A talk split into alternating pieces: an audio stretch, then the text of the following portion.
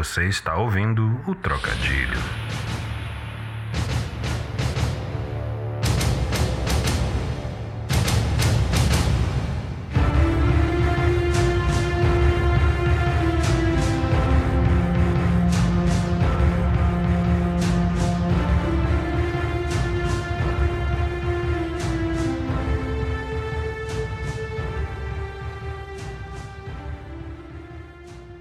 Eu sou Neto Barbosa. E eu sou Teone Valorra. E esse é o quinto episódio do Trocadilho. Sejam bem-vindos mais uma vez. A gente vai fazer aqui a nossa dança conforme o algoritmo hoje, né? Olha só o trocadilho.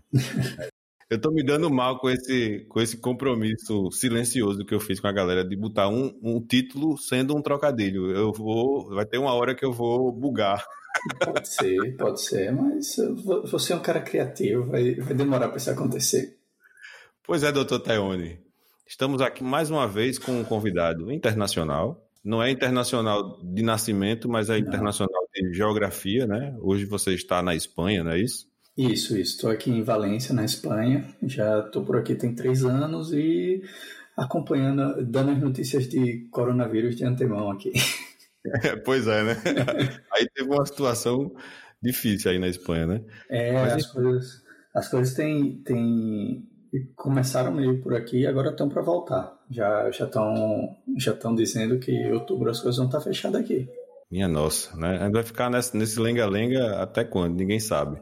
Mas não vamos falar de mazelas. Quer dizer, vamos, né? Vamos. Mas não, não dessas mazelas biológicas, pelo menos pelo menos esse não é o, a proposta. Mas assim, com a tradição do, do, trocadilho, como a nossa tradição é fazer esse spotlight para os nossos convidados, eu queria que você se apresentasse rapidamente para os nossos ouvintes, para saber aí com quem eu estou falando e, e para ter uma, para eles terem uma noção de como a minha network é boa. Bem, eu, como eu já falei, eu sou meu nome é Teone, eu sou natural de João Pessoa, é, trabalho com tecnologia já há mais de 15 anos, trabalho com desenvolvimento e já passei pelo desenvolvimento de aplicativos, desenvolvimento de, de plataformas web, alguns pequenos sistemas embarcados e atualmente eu estou trabalhando mais com arquitetura de, de software e arquitetura de sistemas. Então, tudo aquilo que a gente vai conversar aqui hoje, eu acho que, que eu tenho como contribuir com o tema para a gente conseguir aí elaborar o que são essas, essas coisas desses algoritmos, o que é que, o que, é que eles querem dizer e o porquê que, que eles estão tão presentes no dia a dia da gente. Mas assim, tu estás na Espanha, né? Sim. É, não rolou nenhuma, nenhuma ofertazinha para tu ser o hacker do La Casa de Papel ainda não? Ainda não, ainda não. Ainda Qual seria não. o seu país se você fosse o hacker de La Casa de Papel? Cara. Pode ser um município também, né, de João Pessoa aqui, né? da grande João Pessoa. Caramba. Tem lá o. Tem lá o. Como é o nome dos caras lá que eu não, eu não assisto essa, essa série. Ah, assisto muito é pouco. Assisto muito pouco. Mas no, eu, eu diria que eu iria ficar na, na minha, nas minhas origens. Iria para Água Fria. Água fria. Fantástico, velho. Fantástico. Esse jogo é perfeito para o água fria. Beleza, gente. Então, amigos e amigas, eu vou soltar o trocadilho espero que ele seja bom.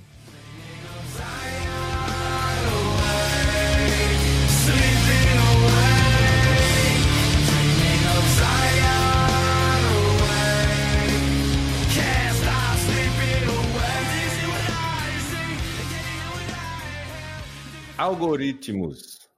Vamos começar aí com uma definição, né? Porque eu sei que essa palavra está sendo bastante usada aí por, por, uma galera que não, não sabe o que é, ou pelo menos faz pouca ideia do que seja, né? Todo mundo botando a culpa nos algoritmos, né?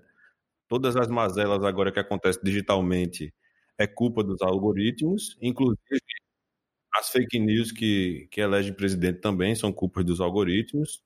É, se você quer saber mais sobre isso, escute o, o episódio que a gente falou sobre fake news aqui no Trocadilho.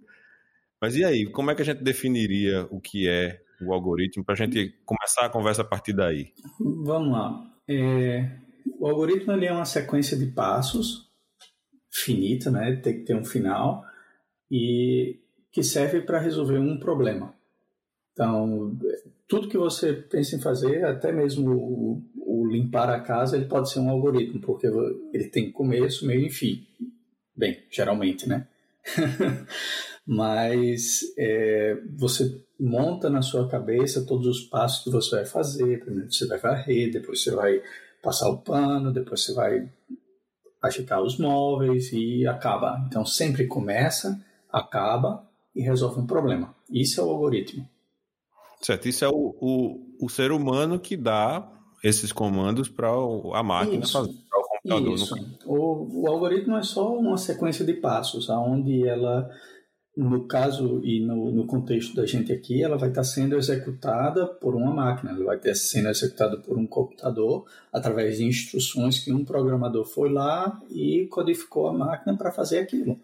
Então, teve alguém que pensou, alguém que estudou quais são esses passos para serem é, programados e repetidos aí. É porque, como você falou, né? Às vezes a gente faz as coisas você até falou do exemplo do dirigir o carro, quando a gente estava fazendo aquela conversa ontem. A gente faz sempre uma pré-conversa aqui para bater os pontos. E, de fato, quem dirige o carro, é, o ser humano vai lá no. Não, eu tenho que dirigir o carro. Mas existem várias etapas até você conseguir sim, sim. fazer fala, não, aconteça. O algoritmo, ele ele ah, dirigir o carro é ligar o carro, mas antes de ligar o carro teve tanta coisa que você fez. Você teve que destravar o carro, você teve que abrir a porta, você teve que sentar, você teve que ajustar o banco, ajustar retrovisores, você teve que fazer tudo isso. Só que Exato. as pessoas elas só focam no final, mas o trabalho de quem está desenvolvendo o algoritmo ele tem que focar na solução onde a solução ele é só o final, ele tem o problema todo antes dele. Então a gente tem que corrigir o problema para poder entregar a solução. Certo. A partir de quando essa essa sequência de problemas ou essa sequência de atividades para resolver problemas começa a afetar a nossa vida de forma positiva e a partir da onde esse, esse problema ou essa, essas atitudes começam a, a prejudicar? Aí você, pode, você poderia dizer para a gente aí. É, afetar de, de maneira positiva é tudo aquilo que vai tirar um pouco de você a sua responsabilidade ou até mesmo um custo que você vai ter. Muitas das vezes, um, um exemplo bom é o celular. Você deixa o celular ligado, você deixa ele de lado, daqui a 20 segundos, 15 segundos, ele vai pegar e vai apagar a tela. Por que ele faz isso? Porque ele, ele tem um algoritmo. Se não tiver interação durante 15 segundos ou 20 segundos, apague a tela. Isso para quê? Para economizar bateria e você poder usar ele durante mais tempo durante o dia. Se isso imagina, não acontece. Imagina você colocar acontece, essa, essa responsabilidade de desligar a tela para o usuário. Ninguém ia ter é. bateria. É. Não ia.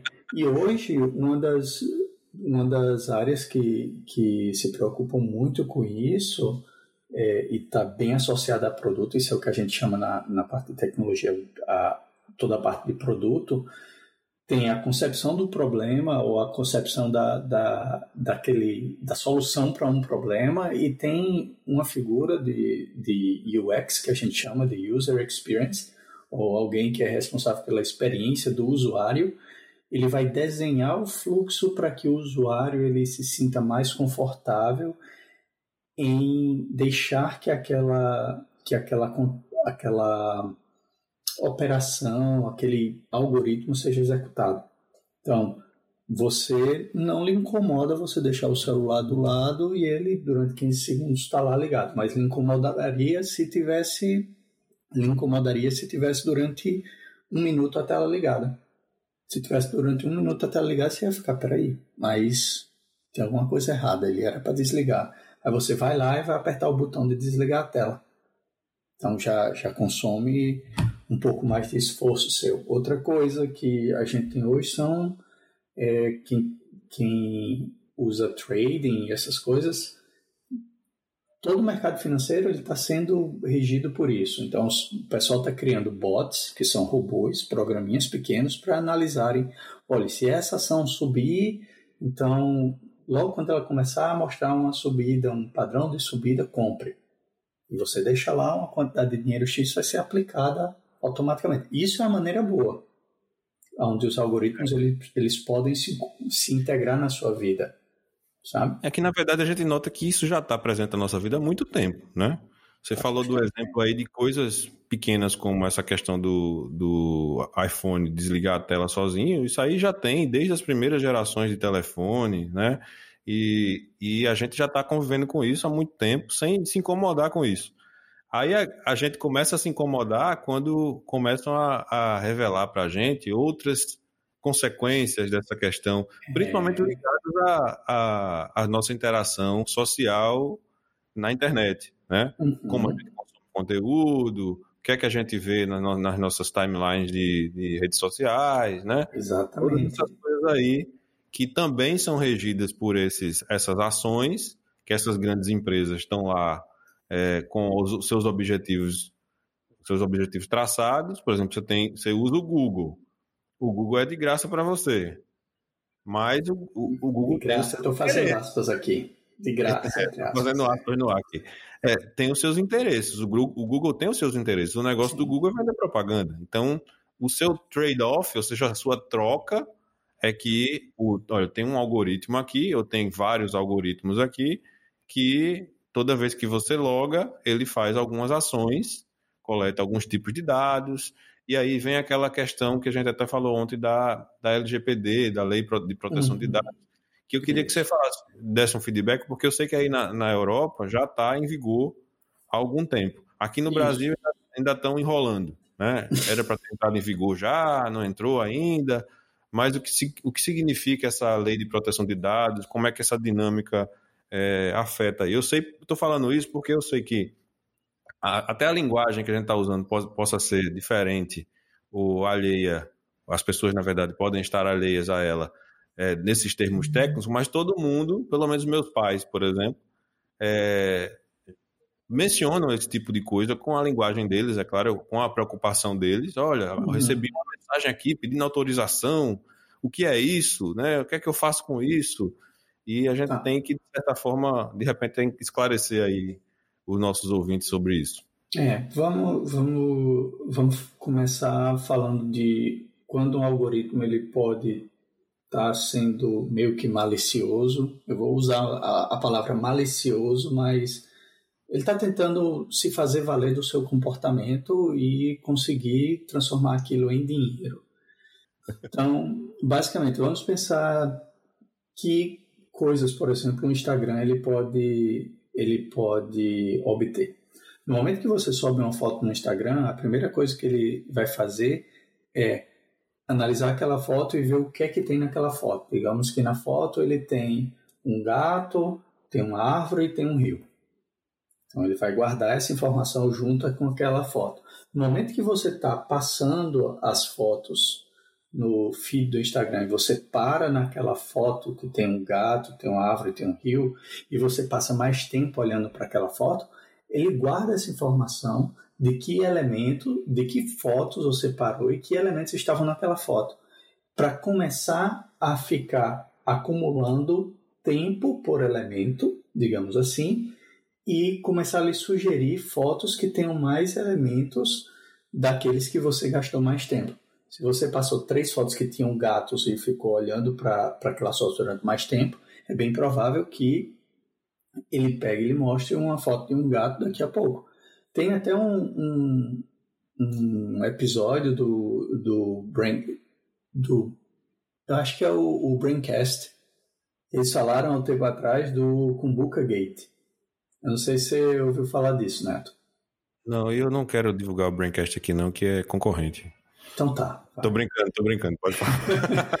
Mas o, o Kumbuka Gate, o que, é que foi? Eles estavam tendo uma reunião de amigos e alguém falou de Kumbuka. Depois outro falou de cumbuca, outro falou de cumbuca. Quando pegaram o celular para ver, o primeiro anúncio que veio era de uma cumbuca. Nossa. e, eles deram, e eles deram o nome disso de Cumbuca Gate. Então, se você dá uma, dá uma pesquisada aí, é interessante você ver da onde ele, ele coleta essa informação. Então, quando ele começa a pegar essa informação sobre essas fotos que, que você viu, ele já sabe o seu interesse. Ele vai começar a lhe sugerir não somente fotos, mas anúncios ligados àqueles interesses.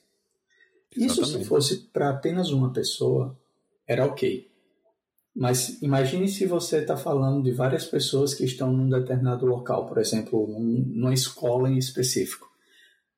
Dependendo da quantidade de consumo de um Instagram, da vida ou de uma ferramenta X que faça esse tipo de coleta, ele sabe dizer que tipo de negócio iria, faz, iria ser mais lucrativo naquela região. E daí você pode sair de uma escola, você pode ir para uma empresa, você pode ir para um shopping, você pode ir para uma cidade e não tem, não tem limites é, para você definir como isso pode ser explorado. Só que no, no momento que você faz isso, você não está tomando uma ação, você simplesmente você não leu a letra miúda lá na hora de marcar assim, eu quero me inscrever como sendo usuário do Instagram. E todo mês, quando chega aquela coisa, ah, o Instagram mudou os, os termos, agora não sei o que, você só diz ok, porque você, você quer continuar vendo aquelas fotos. Eu quero, eu quero só continuar vendo o meu gatinho, cara. Pois é, só. pois é.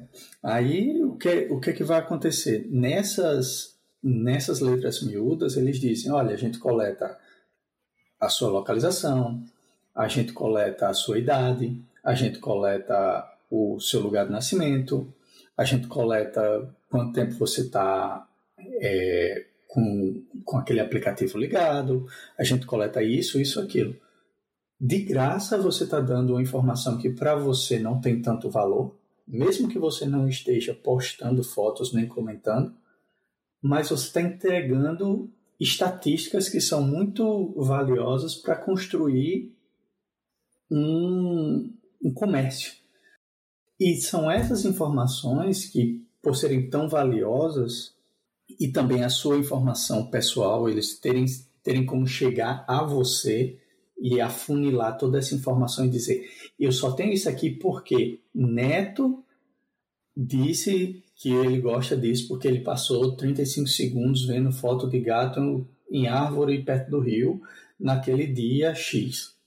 Então, eles conseguem fazer isso e vão saber toda a sua informação que você liberou, é claro, para eles: nome, e-mail, é, idade, e toda essa informação, como ele consegue registrar isso e dizer quais são as pessoas, agora eles conseguiram colocar uma lei. Uma lei para que você tenha plena ciência no momento que você dá a permissão para eles utilizarem essa informação sua. Então você vai ter, e a, a Lei Geral de Proteção de Dados, eu estou simplificando bastante porque é uma coisa realmente gigantesca, você vai ter que, que agora sempre assinar ou marcar um, um xizinho lá de que você permite que use isso. Muitos sites vocês já devem estar vendo aí que já estão já estão aparecendo os cookies, é, autorizar cookies. Os cookies, esse é, é, todo mundo já recebi uma, várias ligações aqui de o que é cookies? Estão pedindo para eu fazer autorizar esses cookies. Que danada é isso? Estão é, querendo tirar meus dados. Então, é, se você não autorizar. É, basicamente os cookies eles guardam informações suas. Ele pode, pode guardar quem é o usuário que está acessando aquela página, pode guardar o momento que acessou, a localização, ele pode, pode coletar várias informações. Então, a partir de, desse cookie, é a chave que, que lhe identifica entre vários outros usuários de uma plataforma. Cookie é biscoito, né? É biscoito, é, mas tá, é tá mais para migalha de biscoito. Né? Se fosse migalha de biscoito, a gente entenderia melhor. Não sei quem foi que traduziu esse negócio para cookies. Porque cuca é o biscoito inteiro, rapaz. A, a migalha que você sai deixando, né? No, no, é verdade. No, exatamente, sai deixando é o seu rastro e sai deixando a migalha, aquela parada do João e Maria lá e tal. Exatamente. Então as empresas como o Google, como o Facebook, que praticamente são só essas duas que estão atuando aí, o TikTok estava tentando fazer isso aí com, com o aplicativo deles, né? Por isso que teve aquela treta com o Trump lá, e não, vocês estão tá tentando eles têm até dia 15 de setembro para vender a empresa, é, e se não venderem, estão banidos do, dos Estados Unidos. Porque descobriram que, que eles, o aplicativo está coletando muito mais dados do uhum. que diz que coleta, é isso? Exato, exato. E eu estava tava vendo uma reportagem, não sei a, a veracidade desses fatos, mas um cara ele conseguiu é, decompilar a aplicação, que é basicamente ele conseguiu extrair o código daquele, daquela aplicação de, um, de uma aplicação do Android. E uma das coisas que a aplicação consegue até fazer é baixar um zip da internet para o seu celular e executar aquele programa que você nunca instalou. Nossa! É, aí é então, é a canalice, né? É, é, então, é onde os algoritmos. Uma de graça, ele dá uma diversão de graça, mas tem um custo, tem algo que você está gerando para ele. Então, para impedir que você não gere, não informe coisas suas, é, não queira abrir a sua, a sua vida pessoal para essas pessoas, ou seja, dizer, ah, eu sou Teone, meu endereço de e-mail é esse, eu, eu acesso a internet a partir daqui e eu gosto de ver isso. Então, para você não conseguir oferecer tudo isso de graça e alguém chegar e usar essa sua informação, conseguir chegar até você, você vai ter que autorizar. E a Lei Geral de Proteção de Dados diz que você tem direito não somente de dizer que não quer, mas tem também o direito de ir até essa plataforma e dizer: me dê todos os seus dados, todos os meus dados que você coletou. Eu quero todos uhum. eles. Você é obrigado a me entregar todos os dados que você tem meu eu quero agora que você elimine todos os meus dados da sua plataforma. Eu quero ver se isso vai funcionar aqui no Brasil. Eu sei que no Facebook, no, no Facebook você já tem como fazer isso. Existe bem escondido uma forma de você exportar tudo e ele manda um e-mail para você para você baixar um arquivo .zip. É muito com todas as com todas as suas fotos, com fotos, tudo que você postou. conversas, fotos, conversas, comentários, tudo tudo. Olha é, aí, gente, já tem uma forma de você se livrar do Facebook. É interessantíssimo. Né? Oferecimento podcast trocadilho. Olha aí. É interessantíssimo quanto informação ele vai lhe devolver. Se você fizer essa, esse teste, você vai ver o quanto de informação ele tem sua ainda. Eu digo ainda Não, gente, a gente, a gente, a gente tem. Agora. A gente está dependente desse negócio. Tem, tem foto do meu, dos meus filhos que só tá no Facebook que você não tem mais aquela diligência de arquivar as fotos, porque tudo que você bate é, clica com o seu telefone, você sabe que vai para algum lugar da nuvem e depois você vai tentar. Ah, quando eu quero buscar aquela foto, eu vou na nuvem e procuro e acho. Então você não tem mais essa diligência de armazenar as coisas, de catalogar as coisas que nossos pais tinham de forma analógica, ah, os álbuns, as pilhas de álbuns de foto que a gente tem lá. E tudo isso é informação tudo isso está sendo, está eh, alimentando essas plataformas, está tá falando de quem você é, das coisas que você gosta, dos lugares que você esteve. Tem uma parada, você falou do Kumbuka Gate aí, que eu não conhecia, vou, vou, vou dar uma lida, mas tem o. Eu não, vou, não sei qual o nome do gate que eu dou, mas teve uma, um, eu tenho uma experiência dessa aí, de um artigo que eu estava lendo, é, que um amigo meu tweetou e eu, eu achei interessante, que era um, um relato de um, um, camarada americano lá que estava com a sua esposa em um diner é, tomando café, lá nos Estados Unidos, uma lanchonete, falando de algumas coisas que eles tinham que resolver naquela semana. Eles tinham que vender o Jeep e eles estavam de olho num terreno é, na cidade vizinha pensando em se mudar, ver qual é o preço do terreno tal para se mudar. Uhum. E ele uhum. disse que naquela mesmo, naquele mesmo dia ele foi olhar o telefone dele e só tinha anúncio de aplicativo de venda de carro ou de plataforma de venda de carro para ele anunciar uhum. o Jeep dele e vários anúncios de terreno na cidade vizinha. Ele fez, uhum. não, não é possível, isso aqui é, eu tô sonhando, essa coisa do telefone tá me escutando, isso aqui era, eu achava que era lenda. E aí ele foi e achou é, o caminho e colocou no post dele lá, que é o, um, um, portal do Google chamado Google My Activity. Né? Uhum. Minha atividade em inglês. Você vai lá, Google My Activity, você vai entrar com a sua senha do Gmail e ele, ele, ele estava narrando isso no, no blog e eu fiz, não, essa é mentira, essa é mentira. e eu fui lá no Google My Activity, entrei com a minha senha do Gmail E eu encontrei, Teone, não só apenas registros de GPS de onde eu estava, de onde eu andava, por onde eu ia, é, de, de, sites, sites que, eu, que eu visitava, mas encontrei gravações minhas dando aula, pô.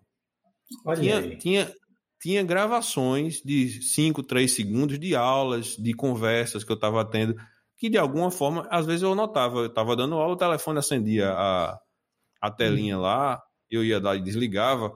Deve ter algum algoritmo rodando naquela parada lá, dizendo, ó, daqui a tantos e tantos minutos aqui, você liga o microfone, grava o que ele está dizendo, para ver se a gente reconhece aqui é, de áudio para texto e pode ser algum interesse específico para vender alguma coisa para esse otário. Uma das coisas que, que é importante a gente ver, por exemplo, nos celulares, ele tem aquela setinha da localização, né? Isso. E de vez em quando ela aparece. Quando ela aparece é porque a sua localização está sendo capturada para alguma para alguma razão, para alguma finalidade, por, porque algum aplicativo está pedindo. Então, isso tem tanto no Android quanto no iOS, você tem como, como controlar que aplicativos têm acesso aqui. E, e é interessante porque isso que a gente dá de entrada para um algoritmo, isso que está sendo executado é um algoritmo. Ele faz, ó, se acontecer isso, ou então a cada X tempo, execute esses passos. Obtenha a, a localização e às vezes até velocidade de que você está andando. Então o pessoal gosta muito de, de usar o, aquele joguinho, Pokémon Go. Então ele começa a obter a sua localização e a velocidade como você anda, que você está, por isso que ele consegue dizer se você está de carro ou não. E para as pessoas é, um, é, somente uma diversão, mas aqueles são dados, você está dizendo aonde você está com o tempo livre, então pode, pode implicar que é um tempo de recreação ou um local para recreação que você está e vai conseguir vender essas estatísticas para empresas de marketing ou qualquer outro tipo de, de, de negócio que tem interesse em saber esse tipo de informação. Aí você pergunta. Essas informações. Aí você pergunta, mas como é que ah. vai vender coisa para criança? Ah, não sabe de nada inocente, né? Sabe de nada. Não é só criança que usa Pokémon Go. Não, eu, eu uso, eu uso e tem um, um colega, um ex-colega de trabalho daqui que ele tem 62 anos, ele tem três perfis e os três perfis dele são muito mais evoluídos que o meu. É de dar inveja. Ele, ele, tem, ele tem mulher, Teone? Ele tem esposa? Tem, tem. É, é daí onde eu não, não entendo. Também não entendo. Eu entendo. Eu entendo. Vamos parar de julgar os coleguinhas aqui. É, vamos, vamos seguir. Então, todo esse tipo de informação que é coletado, isso é enviado para a nuvem, né? É, para são enviados para servidores que vão tratar essa informação. Se você não sabe o que é nuvem, só um parênteses, se você não sabe o que é nuvem, procure um áudio de Dilma explicando que ela sabe. Pois bem, inventa uma história fantástica que está na nuvem, está é. na nuvem, sei lá que nuvem. Como é que, sabe, eu não entendi muito bem a história da nuvem. Estou hum. aqui tentando apurar direitinho. Como é que uma coisa pode estar tá na nuvem? É, é muito simples estar tá na nuvem, não tem de provar. Que nuvem? Aonde está a prova? Pronto, então, basicamente, esses seus dados vão para a nuvem e na nuvem uma série de algoritmos vão ser executados para extrair informação dessa informação. Então, a sua informação de local, ele vai extrair mais informações daquilo, como por exemplo, nesse local tem alguma loja, nesse local tem algum restaurante, nesse local tem isso, tem aquilo. E essas informações vão sendo geradas de um algoritmo e vão servindo de entrada para outro algoritmo, e daí eles vão gerando uma quantidade de informação absurda e depois vão tratar automaticamente essa informação, seguindo algoritmos de inteligência artificial. E aí a gente já entra num outro ramo que é como artificialmente ele tratar essa informação e, e trabalhar essa informação e entregar para você aquilo que você realmente Pronto, quer. Pronto, a gente pode entrar nessa alçada aí, porque na verdade o, o, a palavra algoritmo ela foi usada até estrategicamente no título desse episódio para atrair o interesse, para aproveitar o neologismo, né? Mas na verdade o problema não está nos algoritmos em si. Como eu falei, o algoritmo a gente já está, já tá, os algoritmos já estão presentes na nossa vida há muito tempo e eles de, de certa uhum. forma, quando aplicados de forma inteligente, eles facilitam a nossa vida. Eles não, eles, é, por exemplo, você não precisa estar tá desligando seu celular toda hora por conta do algoritmo. Você não precisa estar tá fazendo várias coisas que você faria operações sacais que o algoritmo vai lá e faz por você, né? E, e as uhum. empresas estão aí usando esse algoritmo e comendo os cookies, na verdade, na verdade né? comendo essas migalhas, essas migalhas, que ficou, ficou ruim essa expressão aí. É aquele velho ditado, né? Pimenta no, nos cookies dos outros é refresco. Drum roll. pois é. é. E quando você falou aí das migalhas, é interessante. Essas migalhas é justamente o que a LGPD está querendo lhe dar a permissão para que você possa apagar essas migalhas, que você possa jogar fora essas migalhas e que as empresas não consigam chegar de volta até você. Como na historinha de João e Maria, eles deixavam o, os pedacinhos de pão para poder eles saberem voltar. Uhum. Então imagine que de um lado tá, tá você e do outro tá a empresa. Se você puder apagar esse caminho, a empresa não vai conseguir dizer nem apontar para você nem levar você àquela informação. Um, uma coisa que eu comecei a notar foi, inclusive, a, os canais de TV aqui já estão com, com cookies nas TVs e você tem que aceitar ou não. Aí eles vão saber volume da, da televisão que você tá, vão saber o horário que você assiste, que canal você assiste, tudo aquilo. Por mais que não pegue informação pessoal sua, onde algumas pedem, porque hoje tudo é Smart TV, você está ligado, então tem o seu e-mail ali, ele consegue rastrear. E se você passou muito tempo vendo o, o History Channel, ele vai lhe oferecer uma viagem para aquele, aquele local. É, e aí ele sabe que você é pé rapado, aí ele desiste de oferecer a viagem também, porque ele também sabe. Não, ele não, não, ele vai dizer que você pode parcelar em 38 vezes sem juros e sem entrada. E, já oferece o caixão também, porque depois do cabo fazer isso, também. morre de preocupação. Mas a grande questão aí é a tal da inteligência artificial, né? É a gente sair dos algoritmos e entender como esses algoritmos geram essa famigerada inteligência artificial e o que é que essa inteligência artificial, ou, é, ou que é uma, é uma realidade, certo? Isso aí não é, não é mais futurologia, uhum. não é mais Blade Runner, não. Já, a gente já está convivendo com, com essa inteligência artificial, com essas inteligências artificiais, né? Na nossa vida. É, a gente vai começar a ver muita coisa acontecendo no, agora no início desse próximo ano. Eu diria até ah, a partir de agora, por questões de eleições vão acontecer no Brasil, se eu não me engano, ano que vem. Então, por motivos de. É, é ano que vem, não é, né? É, eleições, Eleição. eleições de prefeito, acho que é novembro, esse ano ainda. Pronto. Esse, esse ano, ano ainda, ainda, pronto. Digamos, se vai ser esse ano, é, o que, que vai acontecer?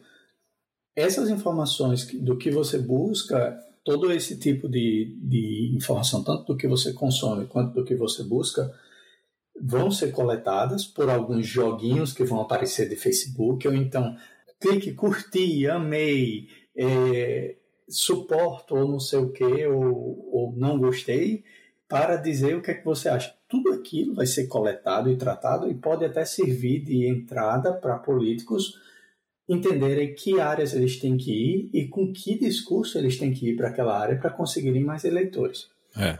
Então, é é bem chega a ser bem pesado mesmo, bem É o que eu tô, o que eu, o que eu tenho uma preocupação nesse sentido da, da inteligência artificial é o seguinte, é, vamos falar do da coisa que dói mais nos nossos ouvintes e no público em geral, porque se a gente for falar de tecnologia, de big data, é, reconhecimento facial, por exemplo, é uma coisa que está é, estourando por aí, né?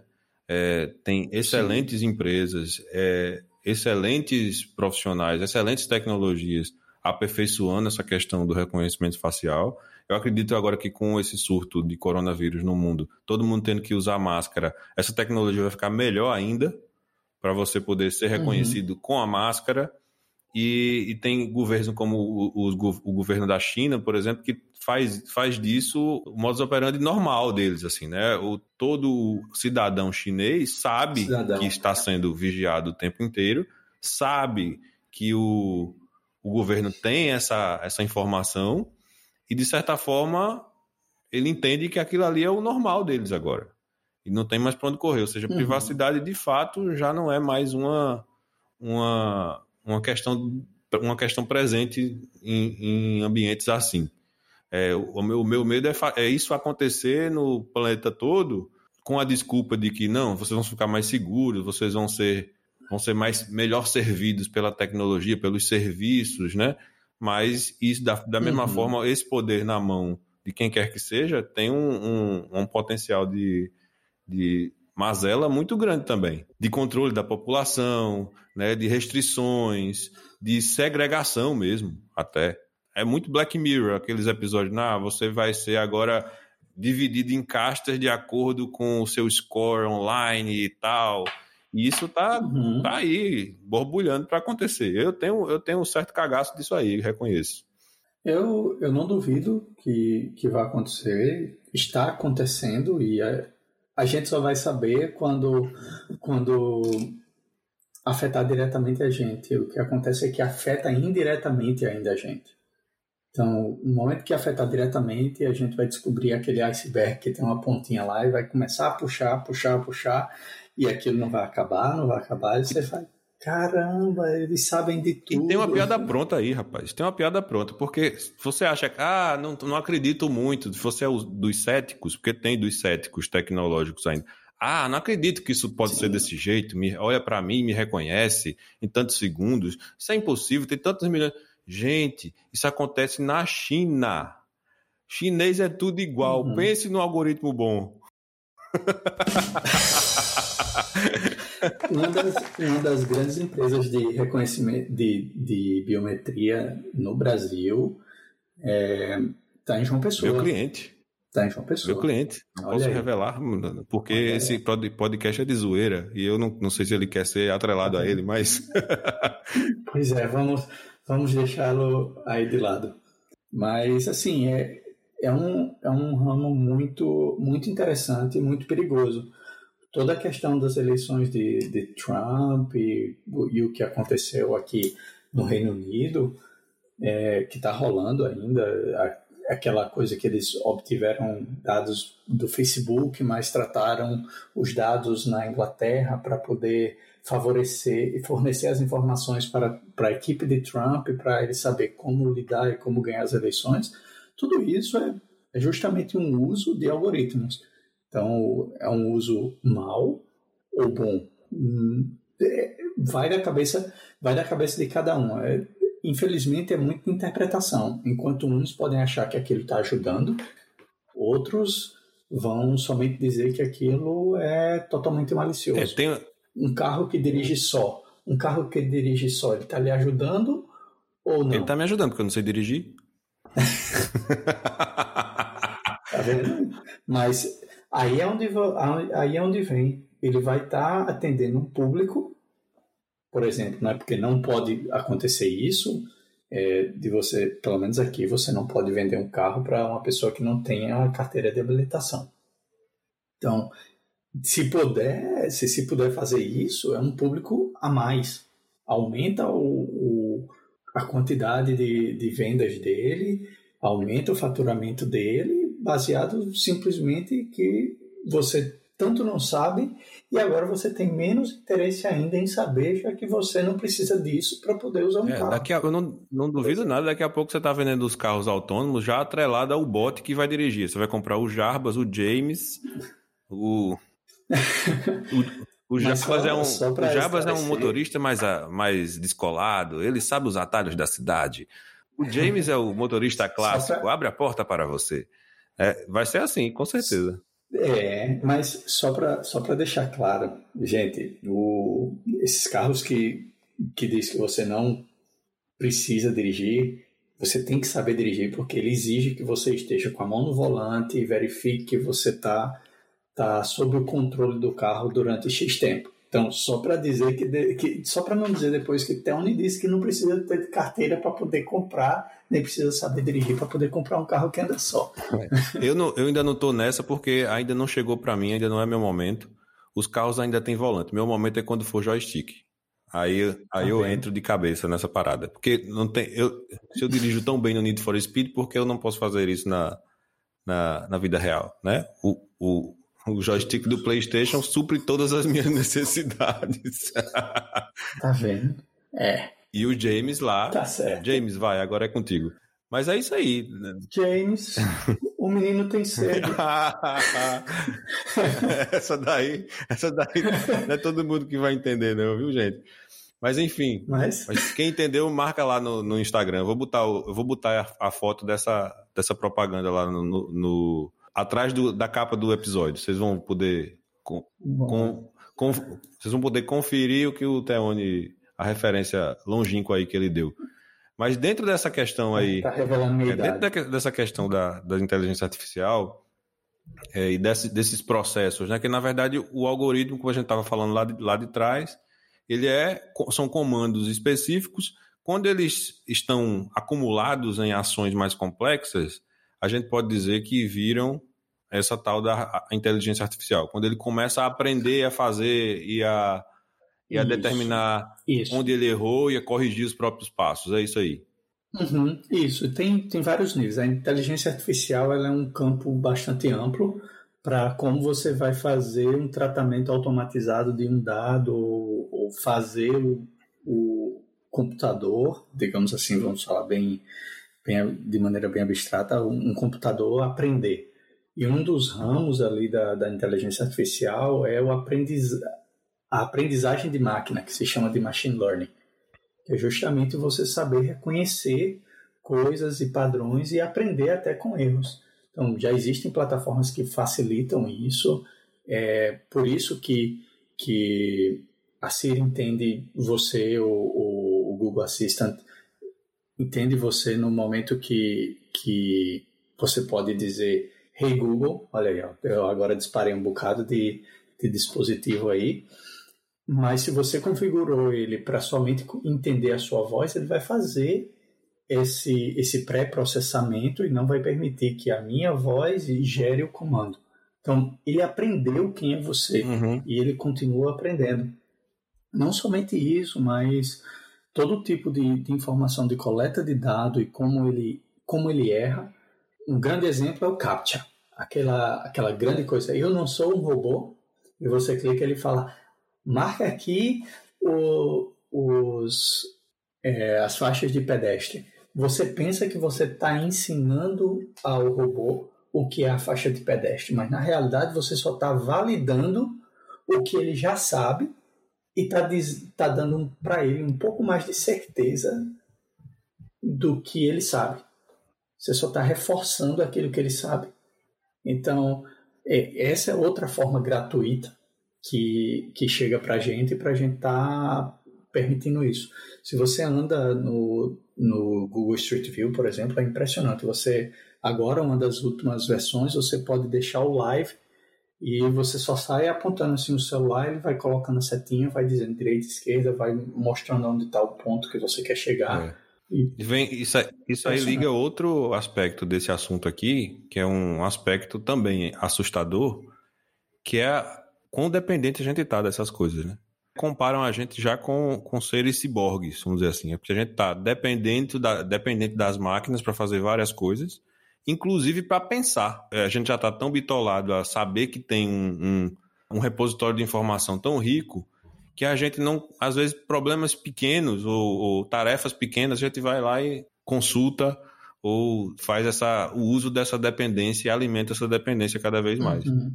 Isso, e o desenvolvimento humano ele é assim, né? Os, a, as ligações, as sinapses, elas vão parando de acontecer pela falta de uso durante o, o, o, crescimento. Então, se você deixa de usar aquilo, você simplesmente vai desaprender. Só que no caso da gente, a gente está desaprendendo porque a gente se acomodou a ter aquilo bem à mão ali. Número de telefone, ter por aquilo exemplo. bem à mão. Número de telefone, é, você até mesmo para buscar qual é o restaurante, você não vai buscar mais na sua cabeça onde é, você vai direto no celular, busca onde é e diz é aqui. Ó, número de restaurante, então, é, localidade da cidade, agora você põe o GPS e vai.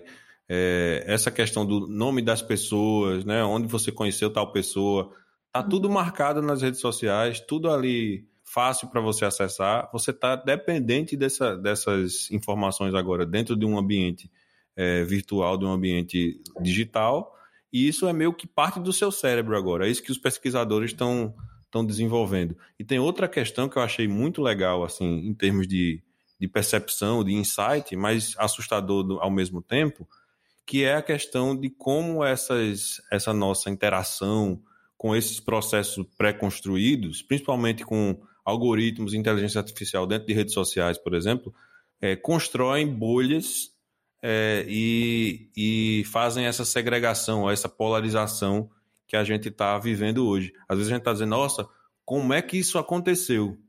Na verdade, se você for pensar, é o seguinte: você agora, com esses. Você interage com essas com essas plataformas, seja Netflix para consumir conteúdo, seja YouTube também, seja redes sociais para conversar com as pessoas, para ler notícia, e o algoritmo está vendo o que você gosta. E ele só dá para você o que você gosta. E você não tem mais uhum. a, a, a, habilidade de aguentar o que você não gosta.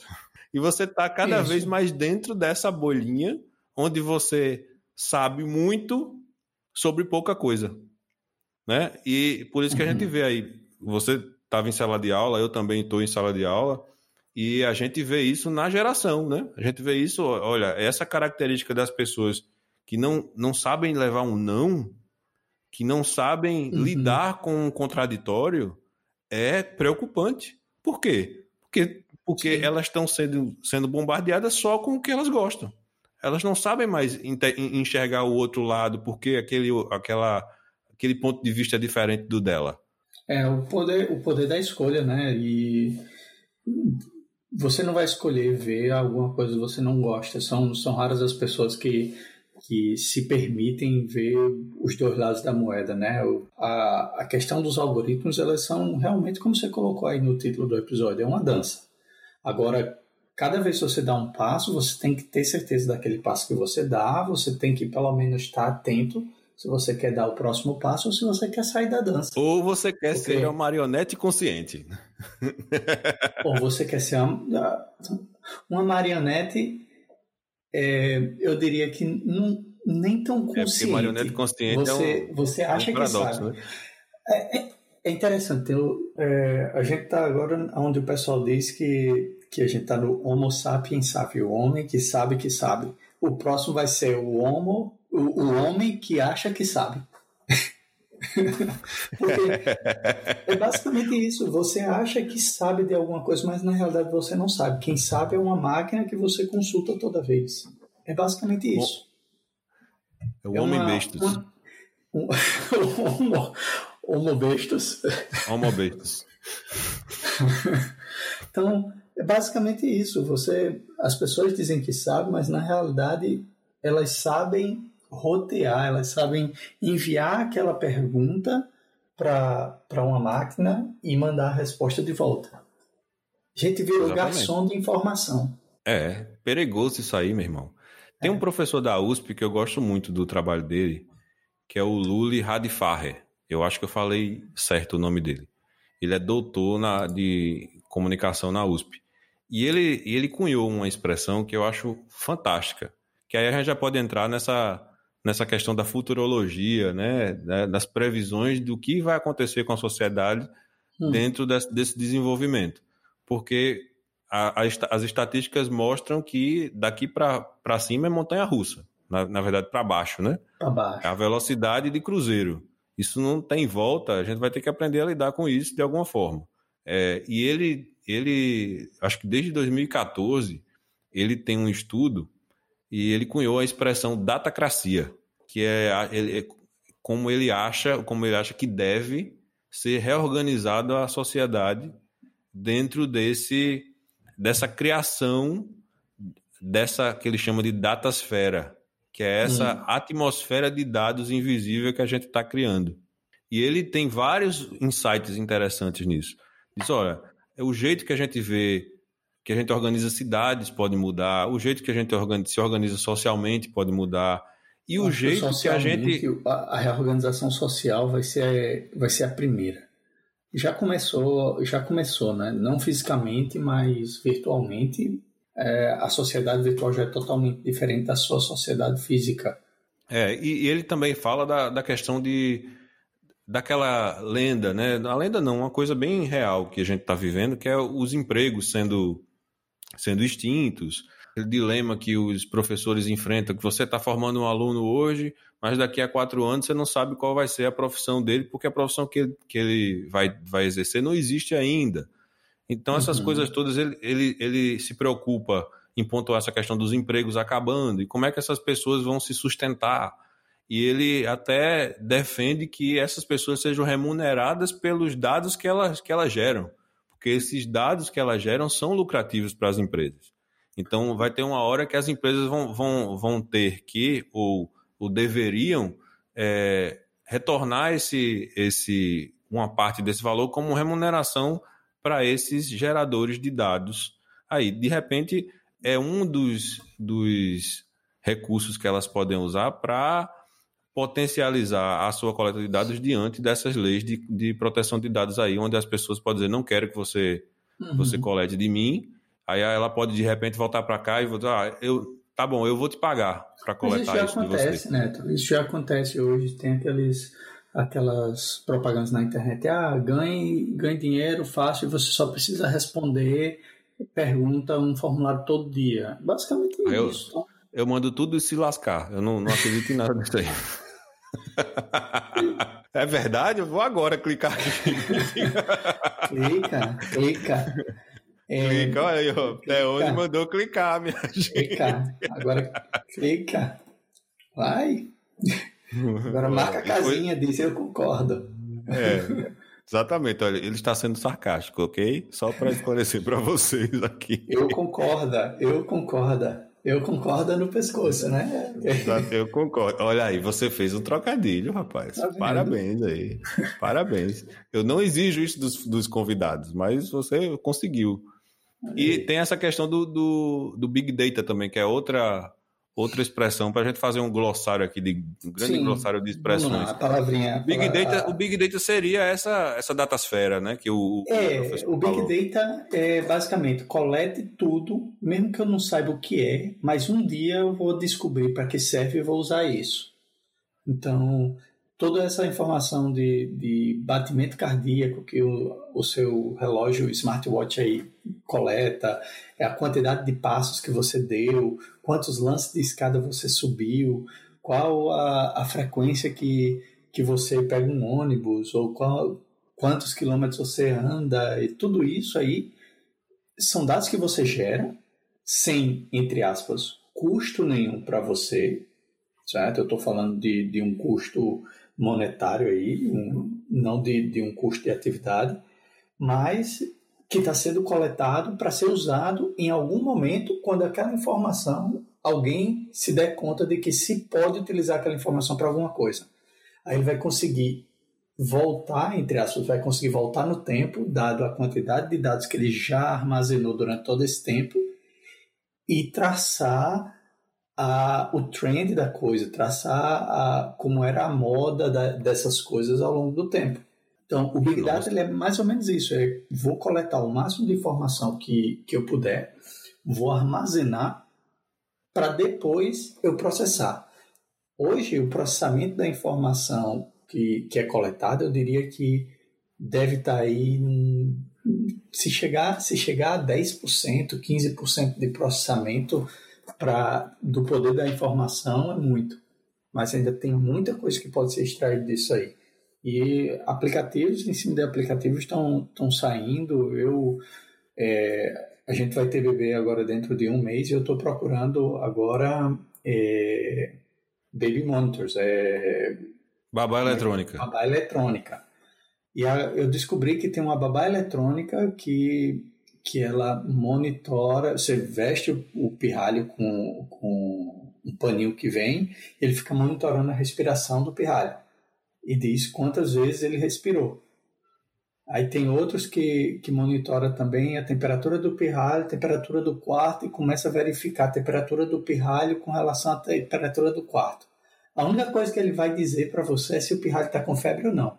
Mas Caramba. sabe a quantidade de pesquisa que está sendo feito com os dados coletados disso? Tem muita coisa. O, o é impressionante a quantidade de dados que está sendo coletado. Tem um é, Neto que que ele é uma ele é uma meia para o pirralho. Você coloca uma meiazinha no pirralho e essa meia vai coletar o batimento cardíaco, a respiração, a oxigenação sanguínea de alguma forma e vai dizer se o pirralho está ok ou não. Somente por ele estar vestindo aquela meinha. Agora, sabe-se lá que outro tipo de informação está sendo colhido quantas vezes você coloca, quanto, quanto tempo o pirralho se mexe, quanto tempo ele não se mexe, quanto tempo ele fica com o pé para cima, quanto tempo ele fica com o pé para baixo, quantas vezes ele chuta com o pé esquerdo, quantas vezes ele chuta com o pé direito. Daqui a pouco vão descobrir, ah, ele, se uma pessoa chuta três vezes com o pé direito, duas com o pé esquerdo e mexeu a mão três vezes, ela não vai ser canhota. Nossa. Diga aí, você acorda de manhã, tá lá o, o, o monitorzinho, diz, olha, bom dia, seu filho é canhoto, ele está precisando que você vá no quarto, tape o nariz. Exatamente.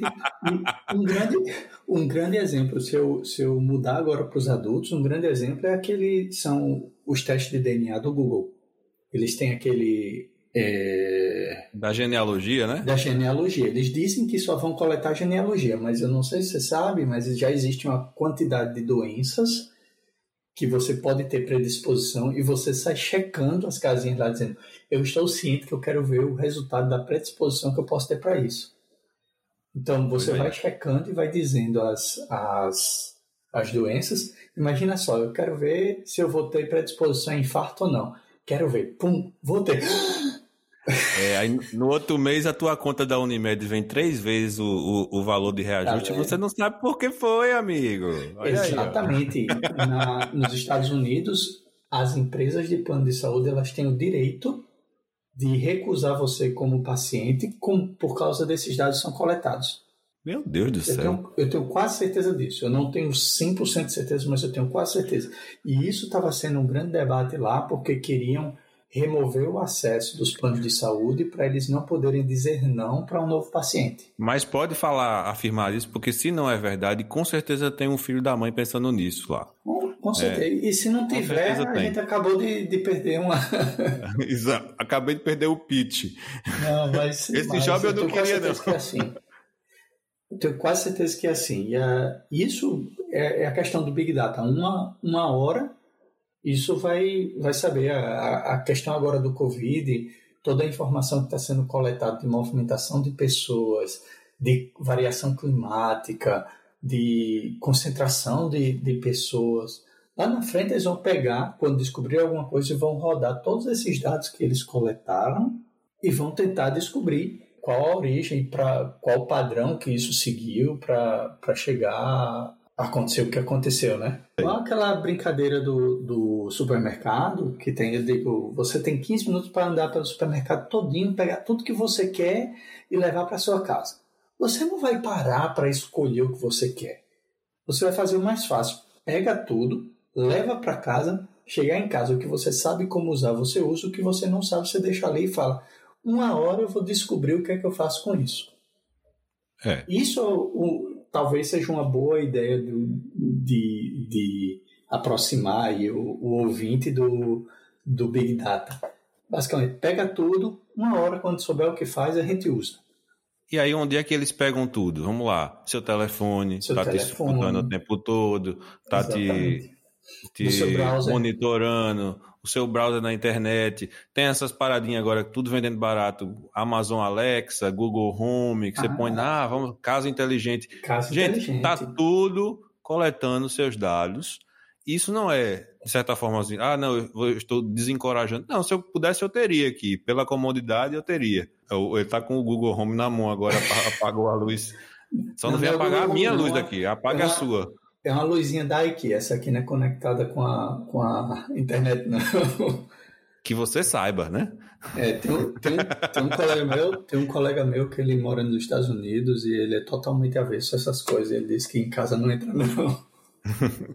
É, até, até a casa dele ser vendida assim já, e de, de fábrica, e ele não tem mais escolha. Porque é uma é. coisa que é, é onde a gente pode pensar, né? Onde é que a gente vai chegar nessa questão, né?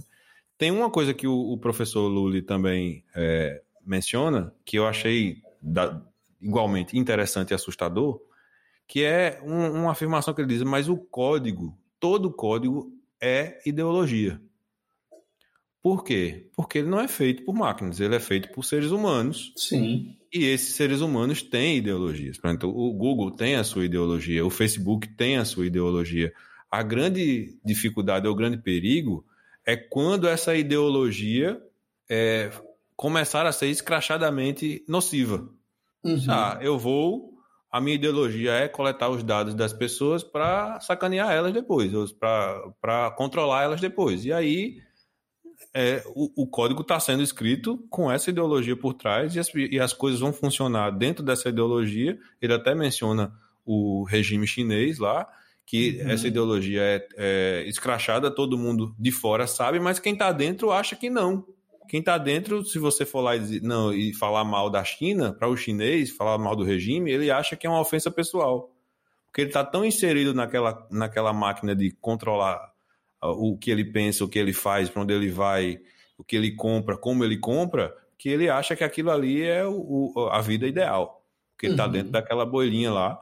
E essa é a, a, tal da utopia, né? Que, que vai despertar a Skynet, não é isso? e ela vai tomar conta de tudo.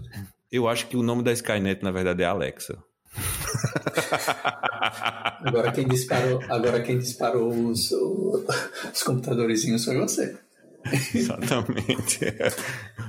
e deixa eu ver se tem mais algum, algum termo nessa, nessa sopa de letrinhas aí, nessa sopa de palavras. Sopa de letrinhas não, sopa de zeros e uns. É, olha aí, outra. Tudo, ah, tá vendo? Essa, essa ninguém entendeu, Theo. Ninguém entendeu essa, tá? Não. Somente 10 pessoas entenderam. É, Só... Exatamente. Quem entendeu, comenta lá no Instagram. Eu entendi. Aí eu vou saber que você é um ser humano eclético, inteligente. Porque muitas dessas coisas que a gente pensava, nossa, o que é que vai ser e tal, a gente está vivendo hoje. E a gente está fazendo uhum. esses mesmos pensamentos para amanhã a gente está vivendo o que a gente vai estar tá pensando. Isso, e, e assim, eu particularmente, eu utilizo muito o Google. Então, ele sabe o que eu busco, ele sabe o que eu procuro. Por mais que eu tente tirar, tirar os meus dados de rastreio por ele, ele sabe. Então, chega um ponto onde você simplesmente tem que aceitar é, aquela dos males qual o menor que você vai vai ter. Eu particularmente eu deixei de lado um pouco o Facebook, por exemplo, de, de é utilizar, uma, uma, tendência que está acontecendo aí. Né? De utilizar a, a, rede social. A onda está baixando. Aí vai surgir outra e você vai para lá. É a mesma coisa. Exato, exato. Mas, por exemplo, eu deixo o Facebook, mas continuo no Instagram. Que é do Facebook. Que é do Facebook. Então você basicamente você não, não solta. Você tem o WhatsApp aí, que é do Facebook também. Então, é, você tem que escolher uma dessas redes para basicamente você dizer, ó, ele já sabe mesmo e é que nem candidato de candidato político. Leia o que é que eles fazem com os dados e escolha dos piores o, o melhor, porque se você não for interagir com nenhum, vai ficar ruim para você. você. É, eu contei aquela história do, do Google My Activity que eu experimentei e eu tinha lá a, a, a opção quando eu acessei o Google My Activity pela primeira vez, eu fiquei chocado, fiquei com raiva Aí tem lá no final, diz, ó, se você não quer que a gente colete nada disso, clica aqui que a gente não vai coletar mais. É uhum. claro, né? Eles estavam lá coletando até eu descobrir, né? Quando eu, quando eu descobri, eles me dão a opção de não querer mais. Aí eu fui lá, não, vou marcar isso aqui, não quero mais. Aí eu pensei duas vezes, eu fiz, caramba, será que eu quero, toda vez que for pegar um Uber, ter que digitar o endereço de novo? Por, porque ele já puxa onde é que eu tive, onde é que eu estive, os lugares que eu, que eu viajo do Google Maps, da minha, dos meus dados do Google Maps e já marca para mim. Será que eu quero é, os meus favoritos? Aquele, aquela inteligência que você ganhou Isso. Você quer apagar aquela sua inteligência? Exatamente. Eu não é, apaguei, cara. É o homem que eu fiquei, pensa. Sabe de uma coisa? Né? É, sabe uma coisa? Eu, esse aí eu quero continuar sendo preguiçoso. Eu não, não quero, de fato, ficar digitando endereço, procurando. Não, tá bom, deixa aí, deixa me gravando. Eu não tô, não tô fazendo teoria da conspiração com ninguém. O que eu faço é um, um trocadilho ruim aqui e ali. Se quiser gravar, tudo bem. Exatamente, exatamente. Se, e, e é como eu faço, eu simplesmente eu, eu aceito a política de um ou de outro e fico tentando é, me inteirar um pouco mais do que eles fazem até o momento que eles tomem uma, uma direção que vá de encontro com o que eu acredito que seja o certo e eu decida não participar mais daquilo. Mas isso aí é uma decisão puramente pessoal, com base no que eu aceito não ter. E se eu quero ou não dançar aquela nova música ali junto com aquele algoritmo que eles têm. É, tem uma, uma expressão que eu gosto. Uma expressão não, na verdade, um ponto de vista que eu acho interessante, que é a, a a questão do distanciamento histórico, para a gente entender os fenômenos, né? É o princípio, uhum. na verdade. Que a gente só vai entender fenômenos que a gente está vivendo depois que a gente tiver um certo distanciamento histórico deles. Por exemplo, hoje a gente consegue entender muito o que foi a Revolução Industrial, porque a Revolução Industrial já passou, a gente já tem como estudar do ponto de vista econômico, antropológico, social, a gente tem como destrinchar aquele fenômeno que já está registrado e já passou, já tem um distanciamento de tempo, e a gente consegue entender aquilo de vários, sob várias nuances, sob vários ângulos. Não dá para a gente ficar muito preocupados com esse ambiente que a gente está vivendo, porque a gente não vai ter esse distanciamento social, pra, o distanciamento histórico para entendê-lo, porque a gente está no meio do, do furacão. A gente está uhum. vivendo isso agora. Talvez no futuro a gente olhe para trás e a gente entenda o que é que estava acontecendo. Assim, do ponto de vista social, do ponto de vista econômico. A, agora é meio que você é, gastar seus neurônios, você tentando solucionar esse problema. O que a gente tem que fazer agora é, é o day by day, né? É, é, viver dia a dia, solucionando os problemas de hoje, tentando uhum. ficar um pouquinho melhor tentando, de certa forma, fazer nosso papel de cidadão para com os nossos governos. Eu, ei, você precisa se preocupar com isso, porque isso me afeta. Né? Eu também estou aqui ligado, não estou completamente alheio, mas nem eles estão entendendo muito essa coisa. Tanto que a gente vê aí, principalmente aqui no Brasil, né, legislador tentando fazer uma, uma lei que a gente falou isso no outro, no outro episódio, que regulamenta fake news, só que eles não sabem muito bem definir o que é fake news, aí vai lá e, e um embarga o outro, e, e é, é, perigoso. A gente tem que ter essa, essa, de repente, essa ação coletiva, não só dos governos, mas dos usuários também, dizer, ei, a gente se interessa com isso aqui, né, de que você se preocupe com isso, mas para um, a gente ter uma boa vida a partir da uhum. tecnologia, mas não necessariamente depender dela a ponto de a gente não viver mais né? Como isso, seres humanos. Isso. Isso, ficar só Filosofada no... da bexiga, né? Não era... É, você, você, deu, você deu uma, uma volta grande, mas você conseguiu. E assim, a gente vai continuar ainda achando que sabe muita coisa. A gente está sendo treinado para achar que sabe. A gente tá Eu acho que é, é isso mesmo. E tem uma, uma galera que acredita que sabe. Né? Sim, Sim, e assim, a gente está sendo treinado para achar que sabe no momento que você que lhe pedirem para executar aquilo, você vai achar alguém para pagar ou alguma plataforma para pagar para você poder fazer aquilo que você achava que sabia, mas na realidade não é você que, que vai fazer. Aí, você deu a filosofada, eu tenho uma filosofada também. Meu Deus do céu. Depois dessas duas filosofadas, minha gente, vamos ficar por aqui nessa conversa para manter o nosso ritmo aí de conversas de uma hora, eu sempre gosto de fazer assim, vamos encerrar enquanto tá bom, porque a gente convida você de, depois para participar de novo com outro tema de tecnologia, a gente continua conversando sobre tecnologia, de outros Beleza. prismas, sobre outros assuntos. Já, a gente já dançou muito conforme o algoritmos, os algoritmos aqui. A gente já falou de, do que você precisa se preocupar, né? das coisas que você precisa marcar, é, dos e-mails que você precisa acessar, segundo o Teone, né? Aqueles e-mails lá da faça dinheiro, ganhe dinheiro sem, sem fazer nada, assistindo filme do Netflix. Exatamente. Cuidado com isso, viu, gente? E é isso aí. curtam esse, esse episódio aí no Spotify, sigam a gente no Spotify, sigam a gente na Apple, nas outras plataformas, visita nosso Instagram, arroba trocadilhocast, e até a próxima com o próximo episódio do Trocadilho. Alexa, cante uma música.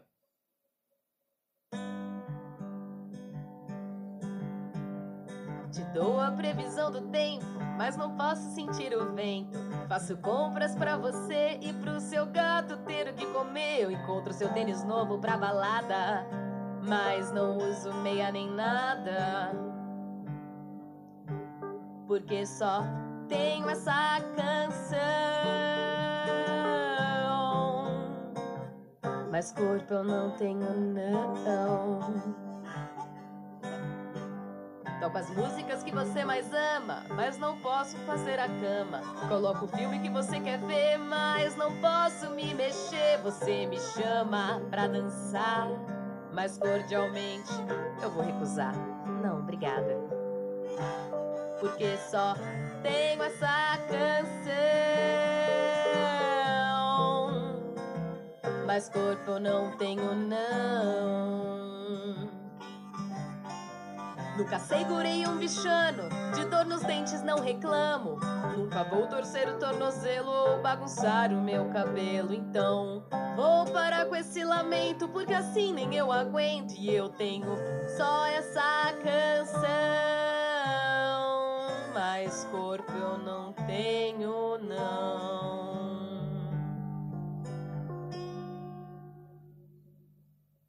Eu até aceito tudo isso aceito que a galera me vigie, aceito que, aceito que a galera veja Mas o que, é que eu tô fazendo.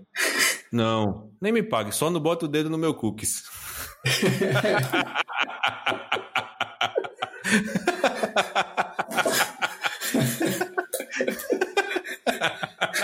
Deixa Menos meu eu. cookies. Deixa Menos meu eu. cookies lá, velho. Não fica catucando é. meu cookies, meu cookies é meu. É verdade.